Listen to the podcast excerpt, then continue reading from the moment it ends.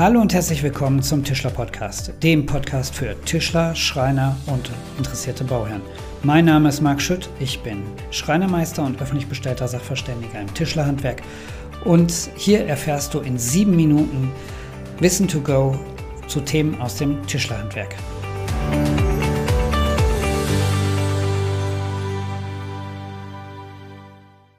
Hallo und herzlich willkommen zur heutigen Folge des Tischler Podcast. Schön, dass du wieder eingeschaltet hast und als allererstes möchte ich Danke sagen. Danke für die zahlreichen Feedbacks, die zur ersten Folge gekommen sind in den Social Media Kanälen oder per E-Mail. Und danke, dass ihr diesen Podcast abonniert und auch wieder hört. Wo ich besonders darüber erstaunt war, waren die ähm, Themenvorschläge, die schon per E-Mail gekommen sind.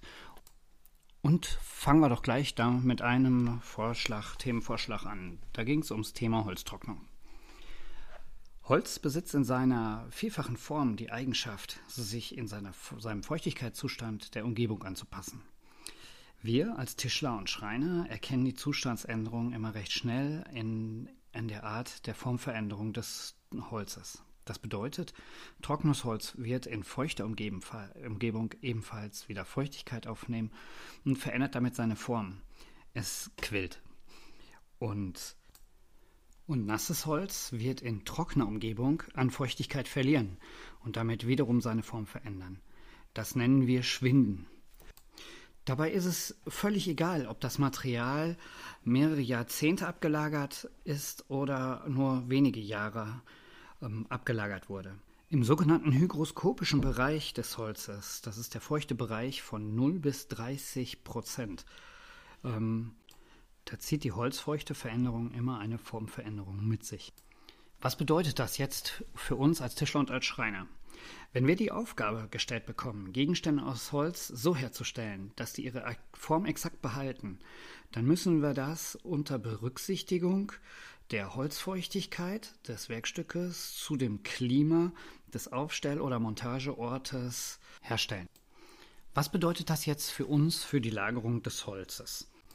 Wenn wir also Hölzer in geschlossenen Werkhallen, die insbesondere im Winter leicht geheizt sind, lagern, dann ist es meist erforderlich, diese in einem Feuchtigkeitszustand zu bringen, der in etwa ein bis zwei Prozent niedriger ist, als das spätere Umgebungsklima der fertigen Produkte verlangt. Im Gegensatz zu frisch eingeschnittener Ware muss trockenes Holz ohne Zwischenräume gelagert werden und wenn es notwendig ist, sollte man es auch abdecken. Wenn wir jetzt die Holztrocknung im Freien betrachten, dann sollte man wissen, dass wir in Mitteleuropa im Freien ein Klima haben, was im Jahresdurchschnitt eine Holzfeuchtigkeit von mindestens 14 bis ungefähr 17 Prozent ergibt. Jedes Holz, welches im Freien äh, richtig und in einem offenen Holzschuppen oder unter einem Dach gelagert wird, nimmt die je nach Holzdicke und Holzart früher oder später in etwa diese Holzfeuchtigkeitswerte an. Wenn man jetzt dieses Holz für den Müllbau nutzen möchte, dann ist es erforderlich, das Holz noch künstlich runterzutrocknen. Jetzt haben sich die Zeiten ja schon verändert und immer weniger Holz wird eingelagert zum selbertrocknen, weil es betriebswirtschaftlich für viele Tischlereien und Schreinereien einfach keinen Sinn mehr macht, Lagerflächen zu blockieren mit ähm, ja, Stammware. Denn wir bekommen von unseren Lieferanten Material, was schon künstlich getrocknet ist, zu ähm, ja, annehmbaren Preisen und ähm, ja, diese Blockwaren, die können wir uns auch teilweise selber aussuchen. Also von daher ist das immer weniger der Fall, dass in Tischlereien Holz getrocknet wird. Wenn sich jetzt die Holzfeuchte dem Umgebungsklima angepasst hat, dann spricht man von der Holzgleichgewichtsfeuchte. Beispiel, bei einer durchschnittlichen Raumtemperatur von ungefähr 20 Grad und einer relativen Luftfeuchtigkeit von 50 Grad ergibt sich eine Holzgleichgewichtsfeuchte von 9% Dann herrscht ein Gleichgewicht zwischen Klima und Holzfeuchte. Jetzt haben wir ja in den Tischlereien und in den Schreinereien unterschiedliche Tätigkeitsbereiche. Zum einen sind es die Bautischlerarbeiten, zum anderen sind es der ist der Innenausbau. Und in den Bereichen für Bautischlerarbeiten beträgen, beträgt die Holzfeuchte 12 bis 15 Prozent und bei eben den Wohnbereichen, also bei den Innenausbauten, 8 bis 10 Prozent. Jetzt muss man hinzurechnen, dass das Holz in den verschiedenen Einsatzbereichen leichten Klimaschwankungen ausgesetzt ist und daher muss man mit einer Veränderung von plus minus ein bis zwei Prozent bezogen auf die Holzfeuchte rechnen. Ich habe ja vorhin schon das Quellen und Schwinden angesprochen. Das ist eine Volumenveränderung, die aus den unterschiedlichen äh, Feuchtigkeitsdifferenzen resultiert. Und diese Volumenveränderungen des Holzes lassen sich nicht vermeiden und können mit entsprechenden Konstruktionen ja vermindert oder zumindest berücksichtigt werden. Um die Holzgleichgewichtsfeuchte in den verschiedenen Klimabereichen ohne großen Aufwand ermitteln zu können, ist es ratsam, wenn man einen Thermohygrometer verwendet. Ein Thermohygrometer zeigt die Lufttemperatur und die relative Luftfeuchte an. Solche Geräte eignen sich besonders zur Klimamessung und der damit verbundenen Holzfeuchte Gleichgewichtsermittlung in Neu- und Umbauten. Als Beispiel, ähm, wir bauen in einem Neubau eine Küche ein und der Neubau ist noch nicht ganz trocken.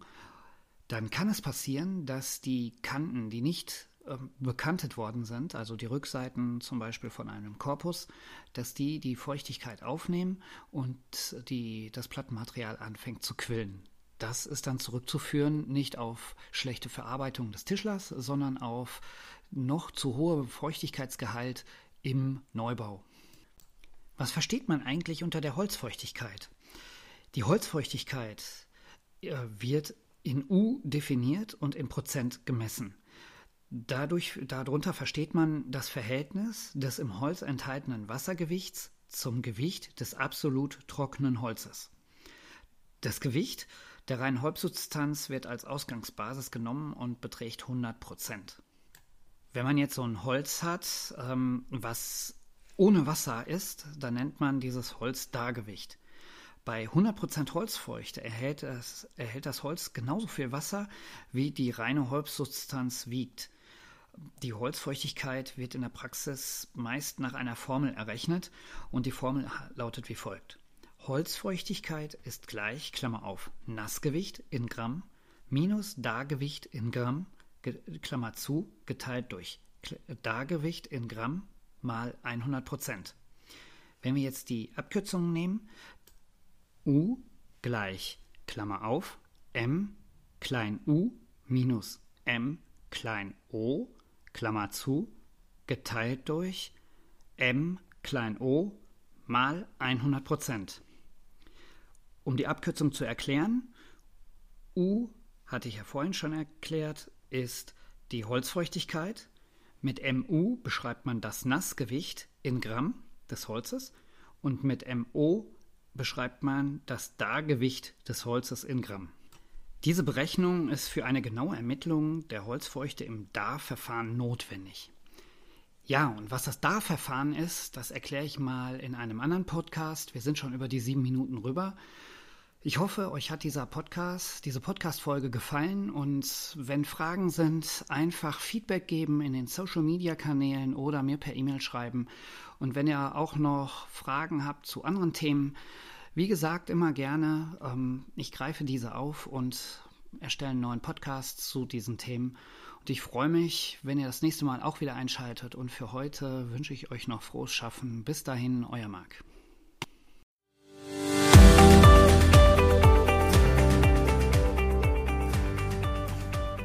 Das war der Tischler Podcast, der Podcast für Tischler, Schreiner und interessierte Bauherren. Mein Name ist Marc Schütt und wenn dir diese Folge gefallen hat, dann lass mir eine 5-Sterne-Bewertung bei iTunes da und teile diese Folge mit deinen Freunden, Bekannten und Arbeitskollegen auf den Social-Media-Kanälen und äh, schreib mir eine Nachricht. Ich freue mich auf eure Nachrichten, auf eure Kommentare.